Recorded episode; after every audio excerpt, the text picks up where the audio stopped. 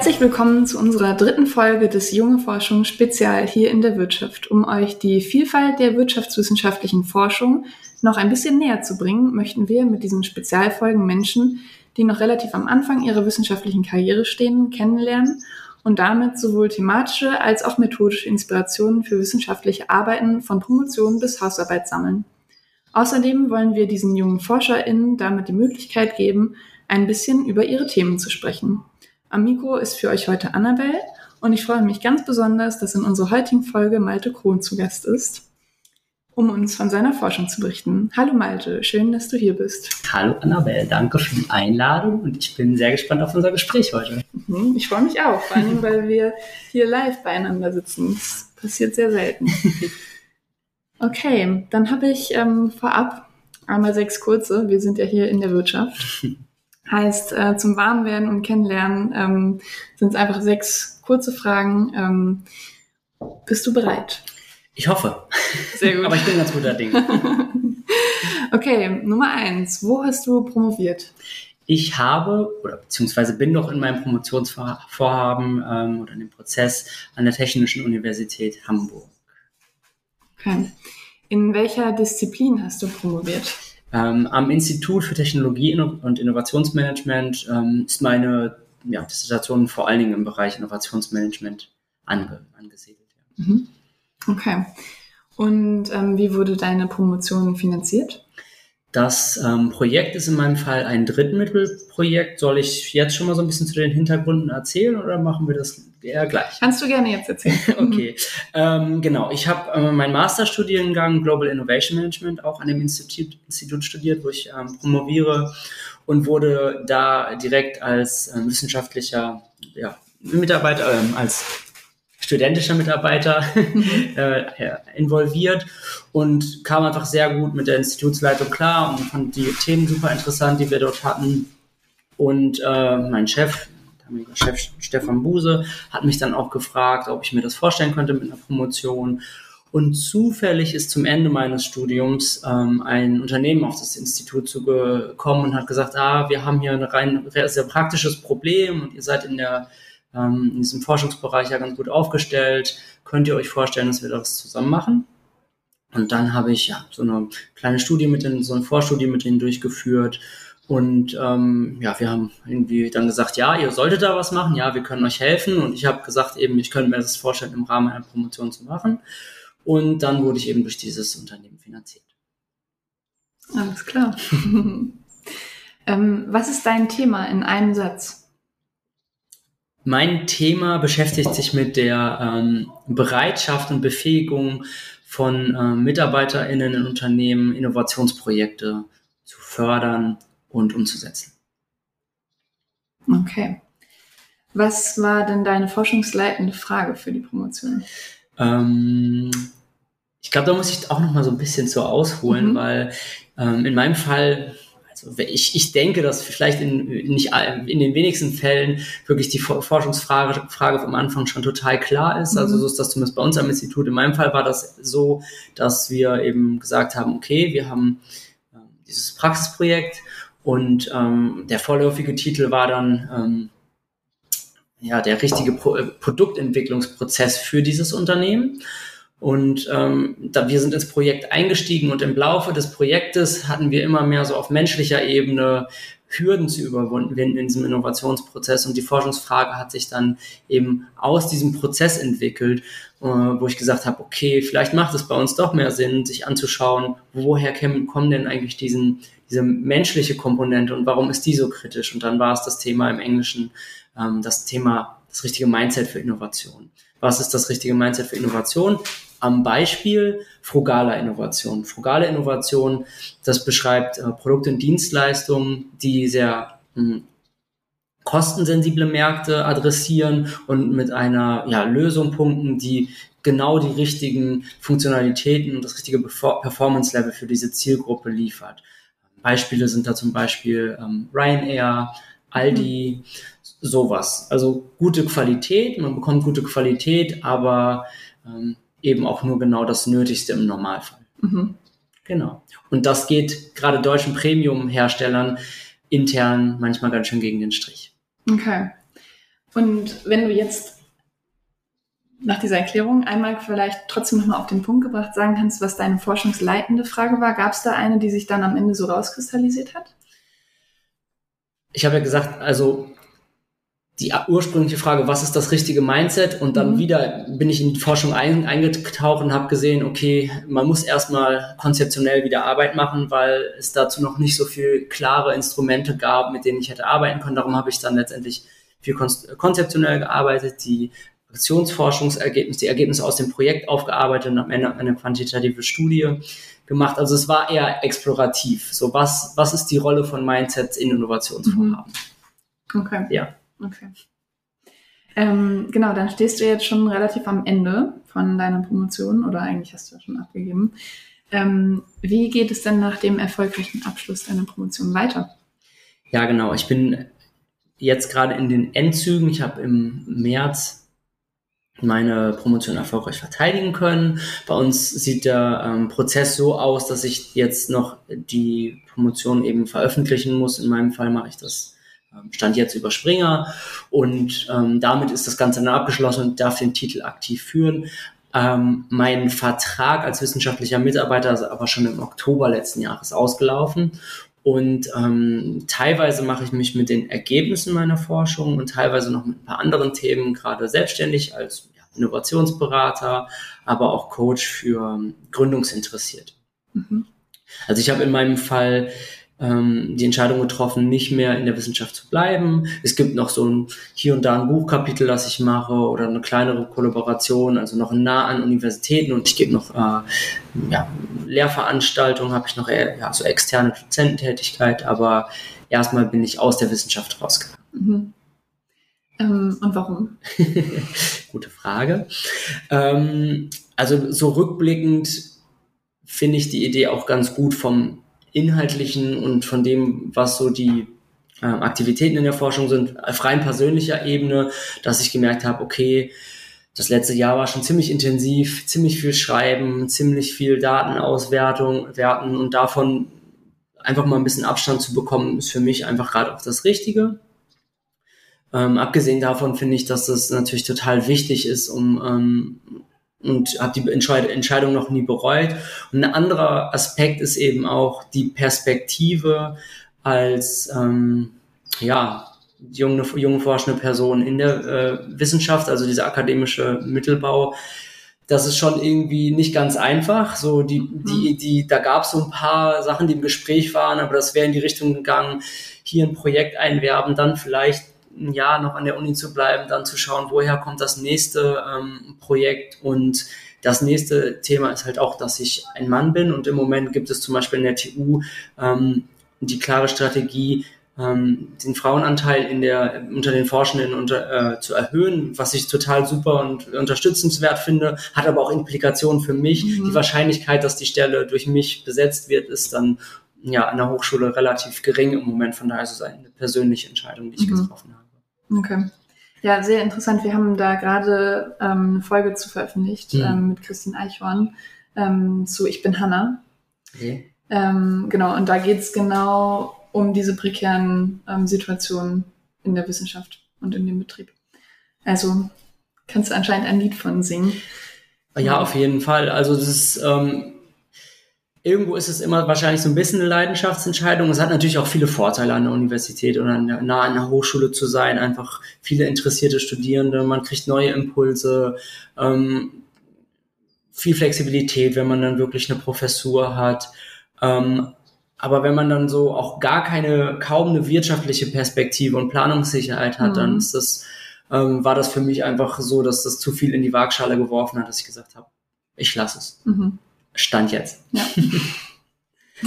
Okay, so, das waren ähm, relativ kurze, äh, relativ lange, sechs kurze Fragen. Okay. Aber ich glaube, das hat schon mal einen guten Einblick ähm, ja, in, in deine Forschung gegeben. Ähm, aber jetzt, wo wir warm sind, würde ich dann gerne auch auf dein Thema tatsächlich nochmal zurückkommen. Du hattest das gerade schon angesprochen, so ein bisschen äh, mit dem Mindset und mit dem frugalen Mindset auch. Genau. Ähm, oder frugal Mindset. Dann wäre meine erste Frage, warum ist denn ein Mindset überhaupt wichtig im ökonomischen Zusammenhang? Ja, also man muss dazu sagen, äh, ich habe es ja eben schon gesagt, konzeptionell, äh, ich war sehr glücklich, als ich das Paper gefunden habe, das da hieß ähm, The Fuzziness, Fuzziness of Mindsets. Also Mindset, das ist so ein sehr ähm, teilweise nicht so ganz greifbares Thema. Es geht eben auch um menschliche Handlungs- und Denkprozesse, wie die miteinander verwoben sind.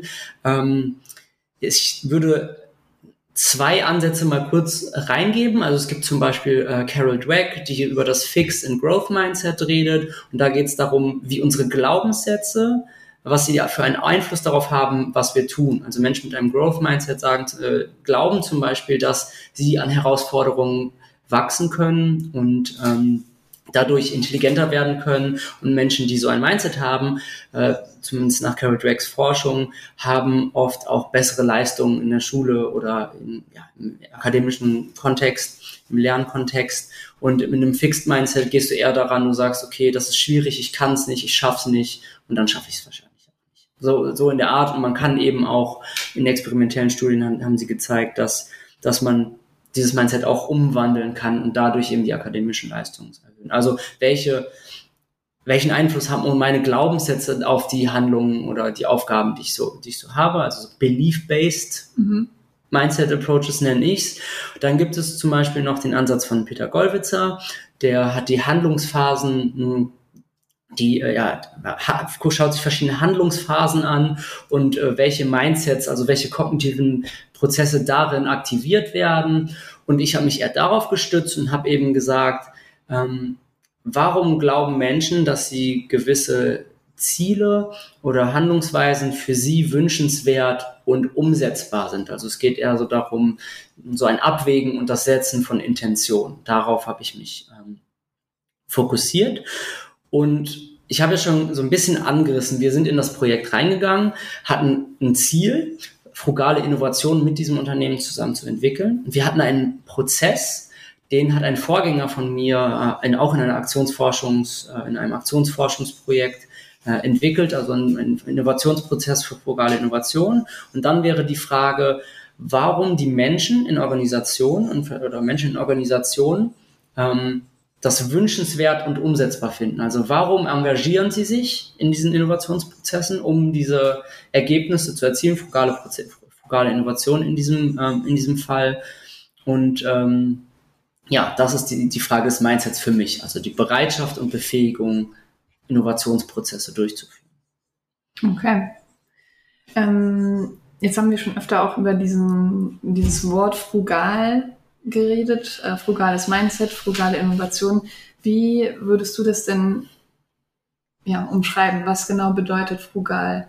Ja, so ein bisschen habe ich das ja schon ähm, an, angerissen und der ein Kollege, von dem ich eben geredet hat, hat da ziemlich wegweisende Forschung auch ähm, betrieben. Und das, Welcher Kollege ist das? Genau, äh, Timo Weihrauch. Ah, Timo ja. Weihrauch ähm, hat ähm, er war in, in, einer ähnlichen Situation wie ich. Er war in der Situation, dass ein Unternehmen mit ihm zusammen frugale Innovationen entwickeln wollte und er sollte den Prozess ausgestalten und er hat gesagt, ja, aber keiner weiß so richtig, was frugale Innovationen eigentlich sind. Also wir haben ganz viele Beispiele, wir haben qualitative Forschung und ähm, er hat gesagt, nee, wir brauchen jetzt mal irgendwie handfeste Kriterien, an denen wir das festmachen können, an denen wir auch so einen Entwicklungsprozess dann ausrichten können.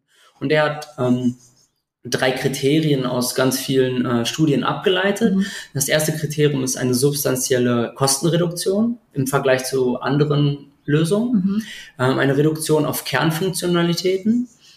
Ähm, also, dass man wirklich sich anschaut, ähm, was sind die Kundenbedürfnisse, welche Funktionen werden eigentlich wirklich genutzt. Wenn wir jetzt nochmal auf das Beispiel von Ryanair kommen, dann ist es wirklich von A nach B kommen. Mhm. Und ähm, ja, manchmal nervt mich, dass ich dann mein Getränk dort kaufen muss und so weiter, aber es ist nicht wirklich die Kernfunktion eines Fluges, dass ich äh, gutes Essen oder gutes mhm. Trinken habe, gerade bei so kurzen, kurzen Flügen. Oder wenn ich zum Beispiel, ich versuche das Ganze mit Handgepäck umzusetzen und wenn es dann eben nicht klappt, dann kann ich noch was dazu buchen. Also Reduktion auf Kernfunktionalitäten und dann noch die dritte Sache, dass richtige, die Kernfunktionalitäten, die angeboten werden, zum richtigen Performance-Level aus, auszugestalten. Also ein schönes Beispiel, was ein Kollege von mir, Rajneesh Tiwari, der forscht auch zu dem Bereich, ähm, immer wieder bringt, sind so, ähm, ja, wie schnell Autos fahren können und wie die Geschwindigkeitsbegrenzungen in vielen europäischen Ländern eigentlich wirklich sind. Also brauche ich das eigentlich wirklich?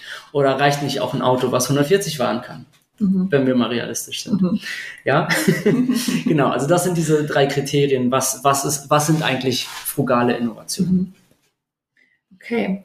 Ähm, ja, und was ist denn dann das Ziel tatsächlich von, von frugaler Innovation und wer ist vielleicht auch die Zielgruppe? Ja. Was ist das Ziel von frugalen Innovationen? Ich denke, für die meisten Unternehmen ist das letztendlich ähm, Geld verdienen. Mhm. ja. ähm, muss man wahrscheinlich ehrlich sein. Ähm, also das war zumindest in den Unternehmen, mit denen wir bis jetzt zusammengearbeitet haben, weil das ja, deutsche Unternehmen, die vor allen Dingen auf star ähm, stark wachsende ähm, ja, Schwellenländer anschauen oder so Wachstumsmärkte, in denen viele Menschen ähm, in die dort entstehende Mittelschicht hineinwachsen, ökonomisch gesehen. Also mhm. China vielleicht schon ein bisschen äh, über diesen Schritt hinaus, aber Indien, Indonesien, sol solche Länder, in denen gerade wirklich eine Mittelschicht entsteht, die hat allerdings, kann man die natürlich nicht vergleichen mit der Mittelschicht in, in Deutschland. Aber es gibt dort eben immer mehr Bedürfnisse nach Mobilität, nach äh, Konsumgütern, Elektronikprodukten. Und ähm, traditionell wurde das oft so gemacht, dass man gesagt hat, ja, okay, wir nehmen einfach die Sachen, die wir hier genommen haben, specken die so ein bisschen ab äh, und bringen die da ein bisschen kostengünstiger in den Markt. Und ähm, als es sozusagen noch keine lokale Konkurrenz gab, hat das vielleicht noch funktioniert. Aber mittlerweile gibt es auch Unternehmen, die von dort aus den Märkten das machen, mit einer sehr großen Kundennähe. Also die haben einfach die Nähe zu diesen diesen Kunden und Kundinnen und können die Bedürfnisse viel passgenauer ähm, bedienen und lassen nicht irgendwas weg, was sie sich hier vielleicht im Büro in Deutschland ausdenken, sondern mhm. wirklich, weil sie vor Ort sind und mit den Leuten dort sprechen können und da heraus neue Produkte entwickeln. Also frugale Innovationen sind immer noch Innovationen. Es geht wirklich darum, ganz kreativ zu werden. Wie kann ich ähm, bei minimalem Ressourcenverbrauch ähm, diese Bedürfnisse optimal ähm, decken mit meinen mhm. Produkten? Und beim Ressourcenverbrauch ähm, gehe ich vielleicht nochmal noch auf so eine kleine andere Perspektive ein, weil du sagst ja, was ist das Ziel? Und ich habe gesagt, bei den meisten Unternehmen wahrscheinlich Geld verdienen. Es gibt aber die, allerdings auch eine ganz spannende Diskussion darum, ob frugale Innovationen auch ähm, nachhaltiger sind mhm. oder sein können. Und ähm, da muss ich ehrlicherweise sagen, ich bin jetzt ein bisschen aus der Forschung raus. Darum kann ich dir den momentanen Stand nicht ganz perfekt wiedergeben, aber so ein paar Gedanken.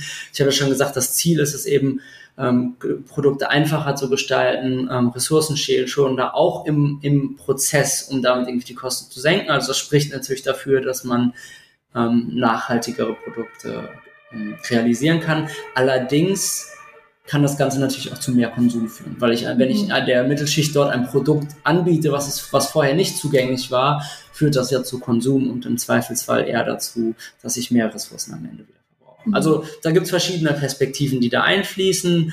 Ähm, ich glaube, dieser Denkansatz, Produkte frugal zu gestalten, kann auch zu mehr Nachhaltigkeit ähm, führen. Mhm. Also wie hängt quasi ein frugales Mindset mit einem frugalen Produkt oder der frugalen Innovation zusammen? Genau. Es gibt da auch ein ganz schönes ähm, Framework vom, von äh, Kenneth Kahn, ich glaube 2018 oder 2019, hat er ein Paper veröffentlicht, das da hieß Understanding Innovation.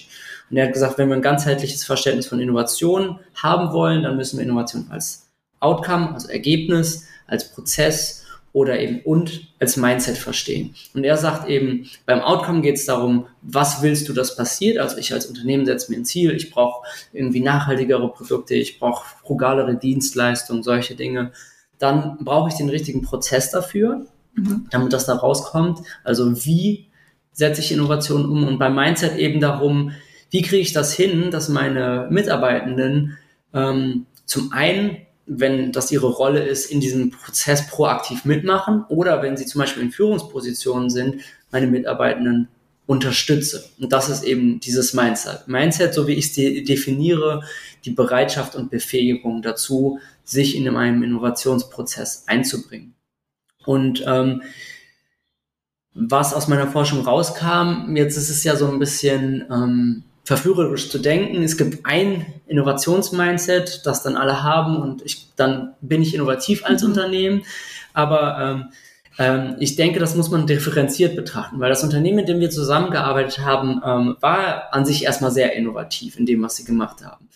Ähm, sehr hochperformative Premium-Produkte zu entwickeln. Ähm, wo das Mindset aber so ein bisschen gehakt hatte, war eben Innovation auch anders zu verstehen, eben Produkte und Dienstleistungen zu entwickeln, zu entwickeln die gut genug sind. Mhm. Und das ist eben dieses frugale Mindset, so wie ich es definiere. Das heißt, man muss da schon ganz genau hingucken, was für eine Art von Innovation will ich umsetzen, wie muss mein Innovationsprozess dazu ausgestaltet sein. Und das kann auch heißen, dass in einem Unternehmen verschiedene Innovationsprozesse da sind, äh, die eben zu verschiedenen Ergebnissen führen. Und für diese Innovationsprozesse brauche ich eben im Zweifelsfall auch unterschiedliche Mindsets. Also verschiedene, ja, verschiedene Bereitschaften, verschiedene Befähigungen, diese Prozesse, diese anders ausgestalteten Prozesse dann noch durchzuführen. Mhm. Okay, ja, danke fürs Erklären. Mega interessant. Ähm, genau, ich glaube, dann würde ich jetzt schon ähm, zum Thema Methodik kommen. Ähm, mhm. Das hattest du auch so ein bisschen schon angedeutet, aber genau, kannst du ja noch mal ein bisschen ausführen vielleicht. Also wie bist du methodisch vorgegangen, um dein Thema zu bearbeiten und genau. Genau. Ja, also ich hatte es ja schon mal so, so gesagt, ich bin ja mehr oder weniger ist das Thema ja zu mir gekommen, dadurch, dass ich vor einer rein praktischen Voraus, äh, Herausforderung stand und dann eben gesagt, ah, okay, das Thema Mindset wurde auch auf Unternehmensseite immer so benannt, also in der Praxis. Ich habe dazu erste Indizien in der Literatur gefunden, aber auch noch nicht so wirklich wie, wie Timo Weihrauch, der eben sagt, also wir wollen eine frugale Innovation entwickeln, wir wissen aber gar nicht, was es ist, war, stand ich da und gesagt, okay, wir brauchen ein Mindset oder ein frugales Mindset, aber wir wissen nicht, was es ist. Und habe dann eben gesagt, okay, ich mache jetzt erstmal ein bisschen konzeptionelle Arbeit, eine systematische Literaturstudie, es gibt in anderen Bereichen, zum Beispiel in der Entrepreneurship-Forschung, mehr zum Thema Mindset und auch mehr empirische Forschung. Daran habe ich mich orientiert. Habe da auch ähm, auf einer Konferenz jemanden kennengelernt und wir haben so auch so zusammen ein bisschen konzeptionell gearbeitet, um zu schauen, okay, Innovation, Entrepreneurship, was können wir voneinander lernen? Habe dann daraus meine Definition abgeleitet, mhm. um da ein bisschen was äh, Griffigeres zu haben. Und das ist die Bereitschaft und Befähigung, sich in Innovationsprozessen einzusetzen und Ideen ähm, durch diese Prozesse hindurchzuführen, um damit innovative Ergebnisse zu erzielen. Und habe im Prinzip diese Definition genommen und das Praxisprojekt lief ja die ganze Zeit weiter und ich mhm. konnte die ganze Zeit Daten generieren, konnte zeigen, wie die Projektaktivitäten über den Verlauf des Projektes abgenommen haben. Das heißt, erstes Kapitel war konzeptioneller Natur, zweites Kapitel oder zweiter Teil war dann diese Aktionsforschung, um die Problematik darstellen zu können, weil in diesem Projekt ist nicht das rausgekommen. Wir haben nicht das Ergebnis erzielt, was wir erzielen wollten. Wir haben einen Prozess ausdefiniert für das Unternehmen. Also das war eins der Ziele, aber ähm, Mindset-technisch und auch strukturell war das Unternehmen noch nicht so aufgestellt, um beide Arten von Innovationen erfolgreich umzusetzen. Also diese Premium-Innovation und frugale Innovation parallel. Mhm. Da musste einfach noch ein bisschen was passieren. Ich konnte aber die, an den Daten zeigen, gut, wenn die Leute eben nicht bereit sind oder befähigt werden von äh, bereitwilligen Führungskräften, das ist halt auch so ein bisschen mhm. verwoben. Das sind ja soziale, so auch soziale Prozesse, so Innovationsprozesse. Ähm, dann führt das eben auch zu nichts. Und dann wollte ich eben sagen, okay, ich habe jetzt hier wirklich so ein Deep Dive gemacht in dem einen Unternehmen, kann ja aber auch Zufall sein, dass da mhm, wirklich ja. nur eine Person ist, die jetzt sagt, äh, die sich da voll querstellt. Und das kann, kann Zufall sein.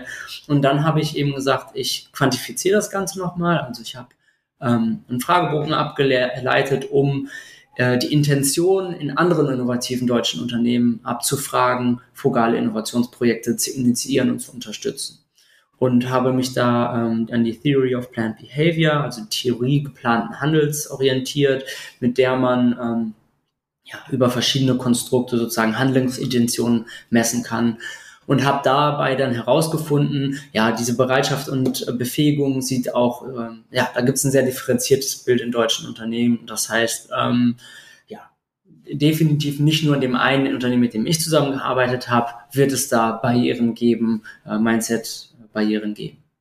Mhm. Ja, mega interessant und irgendwie das, was du so erzählst, das äh, greift jetzt schon voll meine Fragen vorweg. Vielleicht bist du auch einfach super vorbereitet, Annabelle. genau, aber ähm, also eine Frage, die ich äh, noch hatte, sind nämlich, ähm, was denn deine Hypothesen waren. Du hast ja jetzt gerade schon gesagt, dass du was anderes erwartet hattest als die Ergebnisse, die ihr bekommen habt. Mhm. Also was waren die Hypothesen? Genau, also die Hypothesen sind, ähm, genau, ich habe erstmal bre vier for breitere Forschungsfragen aufgestellt, also wo es eher darum ging, okay, was, was könnte die Rolle von Mindsets im Innovationsprozess sein? Ähm, wie funktionieren eigentlich äh, Mindsets? Also das sind eher so konzeptionelle Fragen und in der Hauptstudie habe ich dann wirklich mit Hypothesen gearbeitet, also in der quantitativen Studie.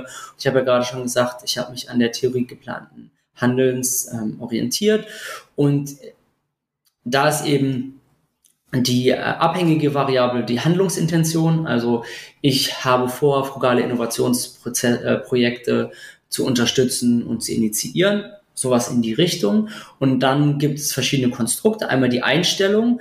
Ähm, das ist, ja, ich finde frugale Innovationsprojekte wünschenswert, sowas in die Richtung. Dann einmal die Wahrnehmung des sozialen Umfelds. Ich sehe, dass andere äh, Führungskräfte sich für frugale Pro Projekte, Innovationsprojekte einsetzen. Also glaube ich, dass ich Unterstützung bekomme aus dem Unternehmen, so in die Richtung.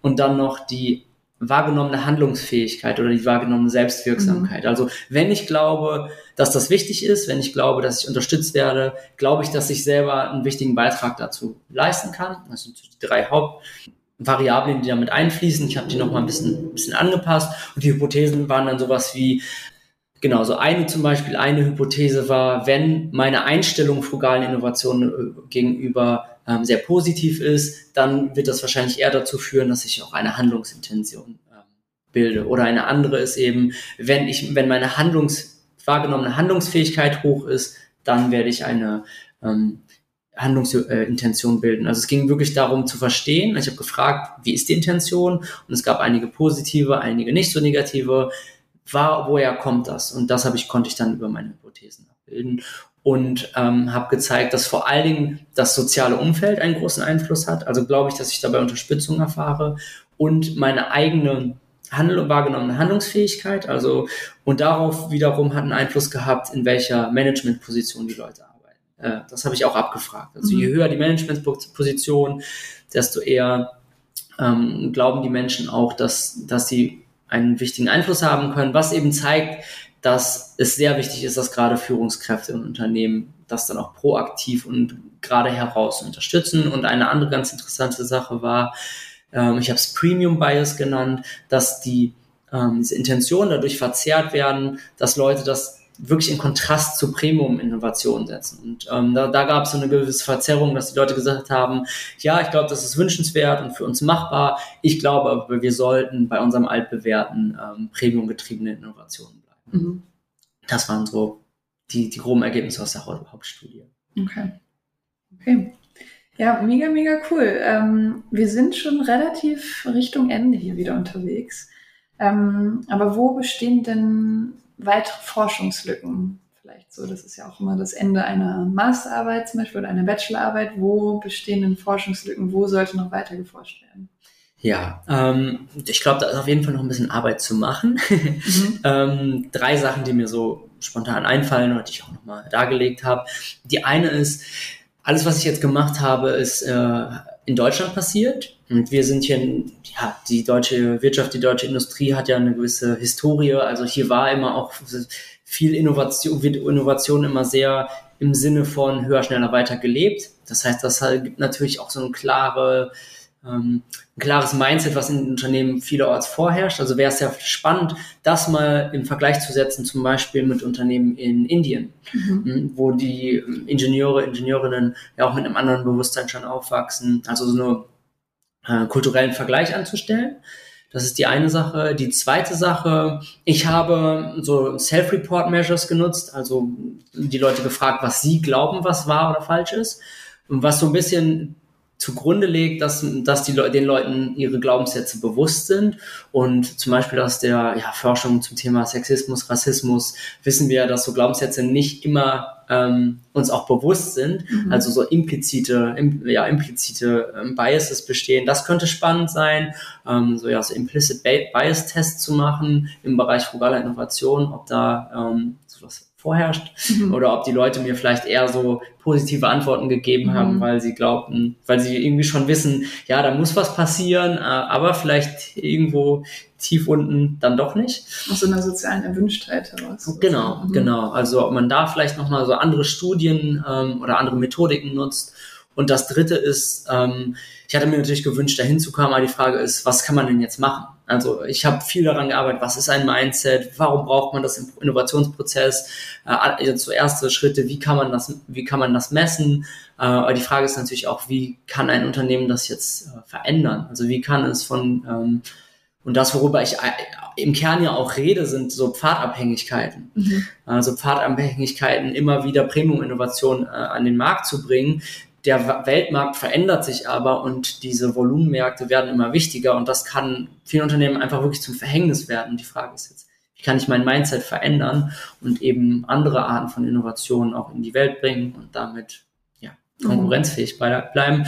Und ähm, da geht so ein bisschen auch meine Selbstständigkeit hin, so dass ich mich viel zu dieser Frage widme und auch aus meinen Forschungsergebnissen zum Beispiel so ein ja, Innovation Mindset Canvas gerade entwickle, so wie das Business Model Canvas, mhm. was ja einfach die Dinge sehr greifbar gemacht hat ähm, und die Komplexität dieser Themen reduziert hat.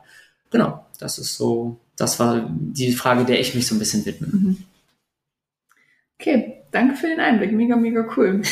ähm, ja, dann, wir sind wie gesagt in der Wirtschaft als allerletztes kommt natürlich ein Absacker. Ah.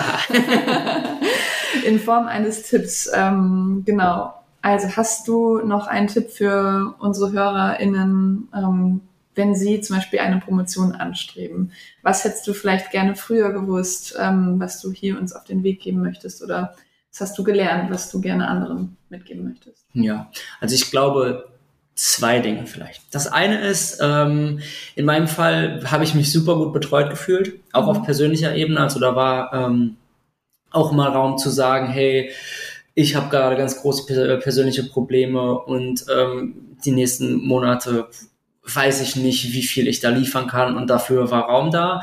Also vielleicht mal so ein bisschen anzutesten, ob das äh, auf persönlicher Ebene passt mit dem Doktorvater, der Doktormutter, irgendwie auch Negativbeispiele aus dem Bekanntenkreis mitbekommen. Und das ist eine verdammt harte Aufgabe, da braucht man sich keine Illusion hingeben. Ne? Und so, da, daran kann man ja auch wachsen, das kann was durchaus Positives sein.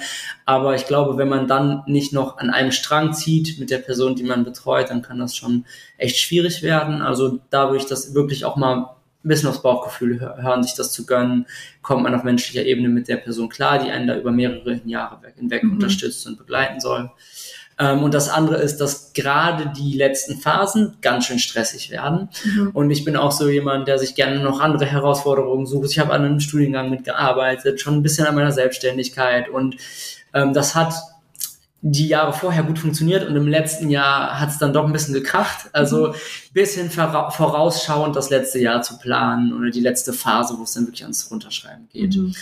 Das sind, glaube ich, so neben bestimmten, ich habe, ich, ich, ich spreche öfters mal mit Leuten, die, die interessiert sind, ähm, das zu machen und setze mich gerne mal dann ein Viertelstündchen, 20 Minuten mit den Leuten auch hin.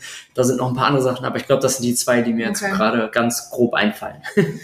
Ja, vielen Dank für diesen wertvollen Tipp oder die beiden sogar. Ähm, und generell für den Einblick, den du uns gegeben hast in deine Forschung. Und auch euch, lieben HörerInnen, vielen Dank fürs Zuhören. Und wenn euch diese Folge gefallen hat oder ihr Interesse an dem Thema habt oder noch mehr Fragen direkt an Malte habt, äh, dann ähm, ja, verlinken wir auf jeden Fall Maltes Kontakt in den Show Notes ähm, und freuen uns natürlich auch, wenn ihr uns generell so schreibt und lasst uns gerne Feedback da ähm, oder auch Vorschläge für andere interessante Personen, die wir in der jungen Forschung einladen können. Also, Vielen Dank, dass du da warst. Vielen Dank. Genau. Haben wir am Anfang gar nicht gemacht, dafür am Ende. ah, okay. Vielen Dank für die Einladung. Ja. Und ähm, ja, schön, dass ich so ein bisschen von meiner Erfahrung teilen durfte. Sehr gerne.